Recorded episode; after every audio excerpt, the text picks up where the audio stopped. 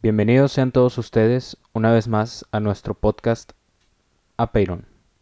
En esta, nuestra sección favorita, Agora. En esta ocasión, estoy con el bro. ¿Cómo estás, bro? Hola, bro. Fíjate que en esta ocasión en específico me siento un poco extraño.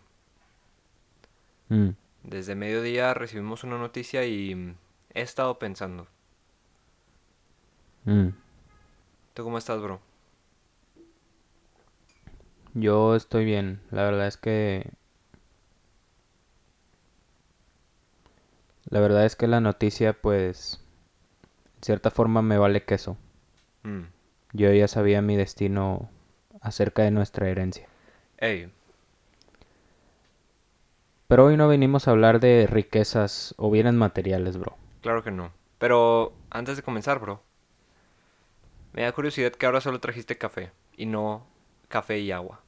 ¿Por Sí, qué fue- es por qué que- es así? Mi vaso lo dejé abajo Mm, y dije, qué perra hueva bajar otra vez. entendí.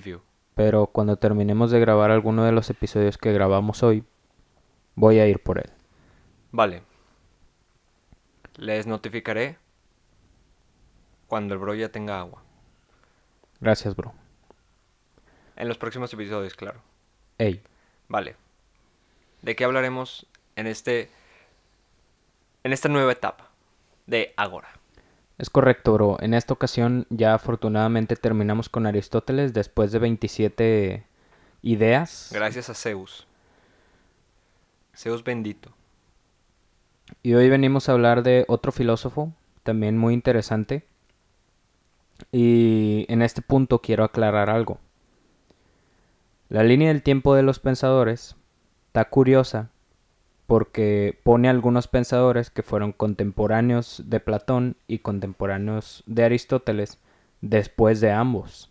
Mm, Y no sé cuál sea la razón de esto, pero lo que yo pienso es que fueron influenciados por el pensamiento socrático y por tanto los pusieron después.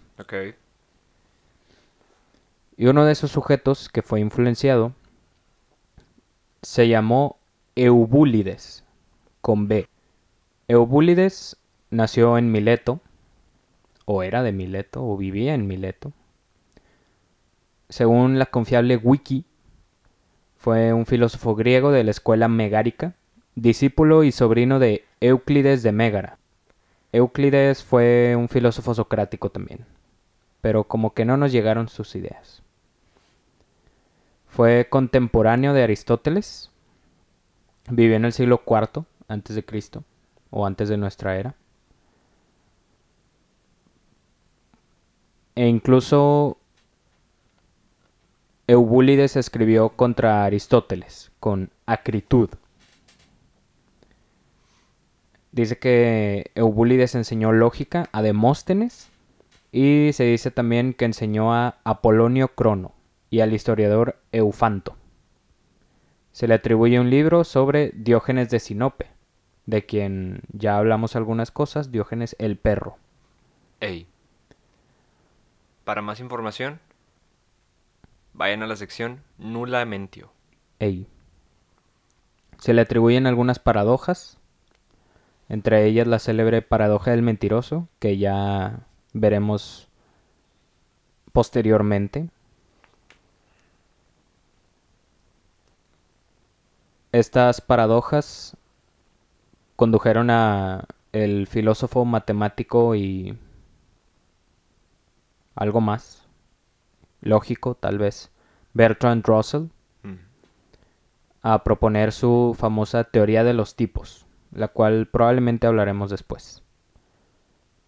También otra paradoja que se le atribuye a Eubúlides es la paradoja Sorites o argumento del montón. Sus paradojas fueron conocidas en la antigüedad. A algunas aludió Aristóteles, supongo que en su libro de lógica, los tratados lógicos. E incluso parcialmente Platón em, lo mencionó en alguno de sus diálogos. Aulio Gel- Gelio menciona cómo la discusión de tales paradojas como entretenimientos de sobremesa en las Saturnales, o sea,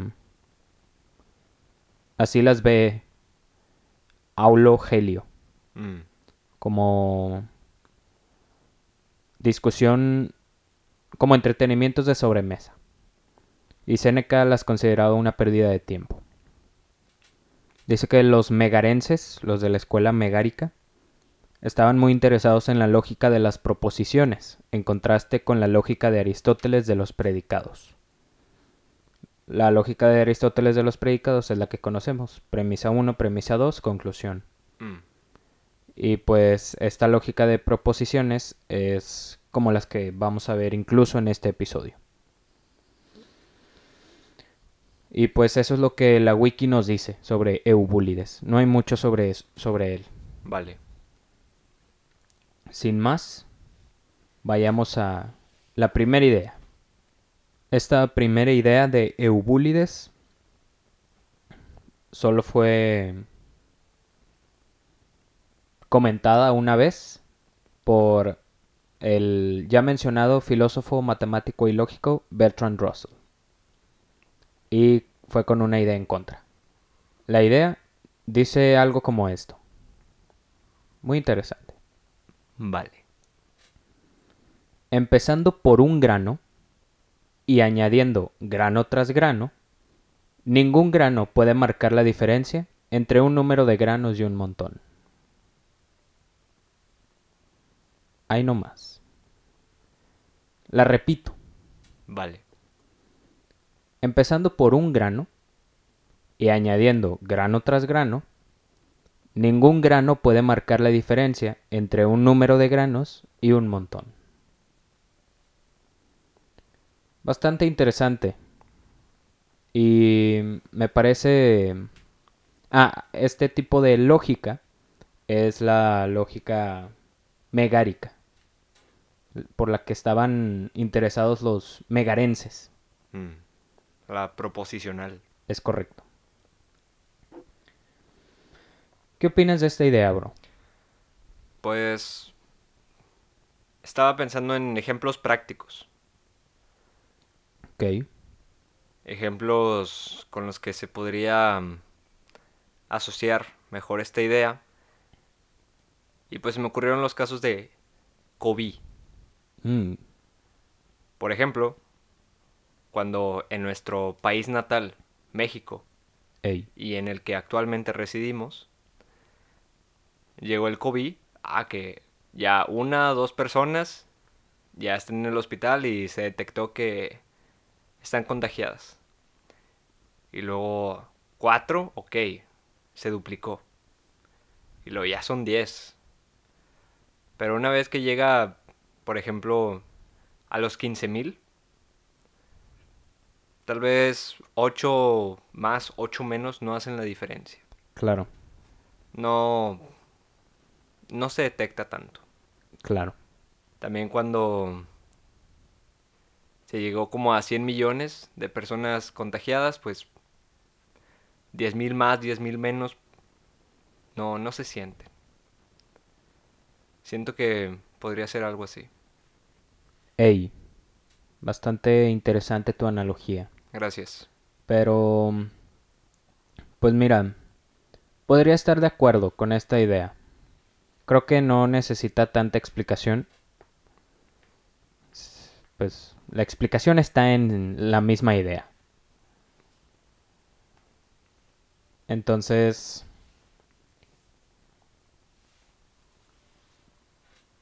Pienso que una idea como esta es como una cuestión de perspectiva.